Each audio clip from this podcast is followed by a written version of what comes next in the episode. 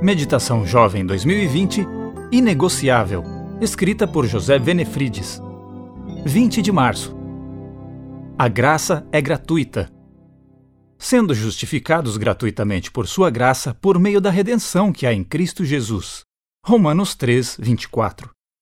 Só conseguiremos entender a graça quando entendermos quem somos. A descrição que Paulo faz do homem sem Deus é assustadora, mas verdadeira. Somos pecadores, estamos mortos em nossos delitos, rebeldes, perdidos, filhos da desobediência. Mas Deus foi capaz de nos amar tanto que sentiu a dor que o pecado causa em seus filhos. E, num ato de misericórdia, assumiu nossa culpa. Jesus morreu na cruz. Eu fui redimido por seu sangue. Simples assim. Minha dívida era impagável. Ele a pagou por mim. Paulo usa a palavra creditado três vezes em Romanos 4, nos versos 3, 11 e 22.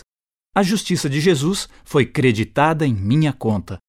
Justificação é um ato de Deus que muda nossa condição de perdidos para salvos.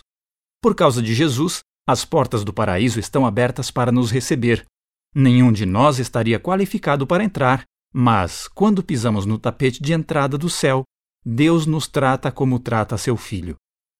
O crédito foi tão grandioso que a graça cobriu com sobra os prejuízos do pecado. Cristo morreu em nosso favor quando ainda éramos pecadores. A graça depositou justiça na conta de todo pecador.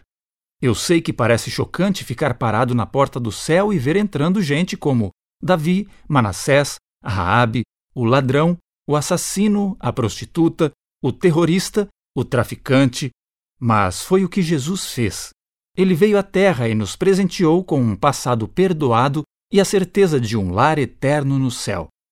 Quanto mais frágil é a embalagem, mais surpreendente é o tesouro.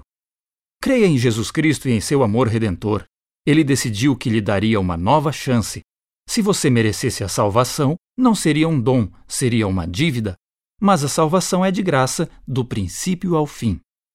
Ellen White ensina, abre aspas, devemos ir a Ele com todas as nossas fraquezas, imprudência e pecaminosidade, e, arrependidos, lançar-nos a seus pés. Ele se alegra ao nos envolver em seus braços de amor, curar nossas feridas e nos purificar de toda a impureza. É nesse ponto que milhares fracassam. Não creem que Jesus lhes perdoa pessoalmente e de forma individual. Não põem à prova o que Deus diz. É privilégio de todos os que aceitam as condições verificar por si mesmos que o perdão é oferecido amplamente para cada pecado. Fecha aspas.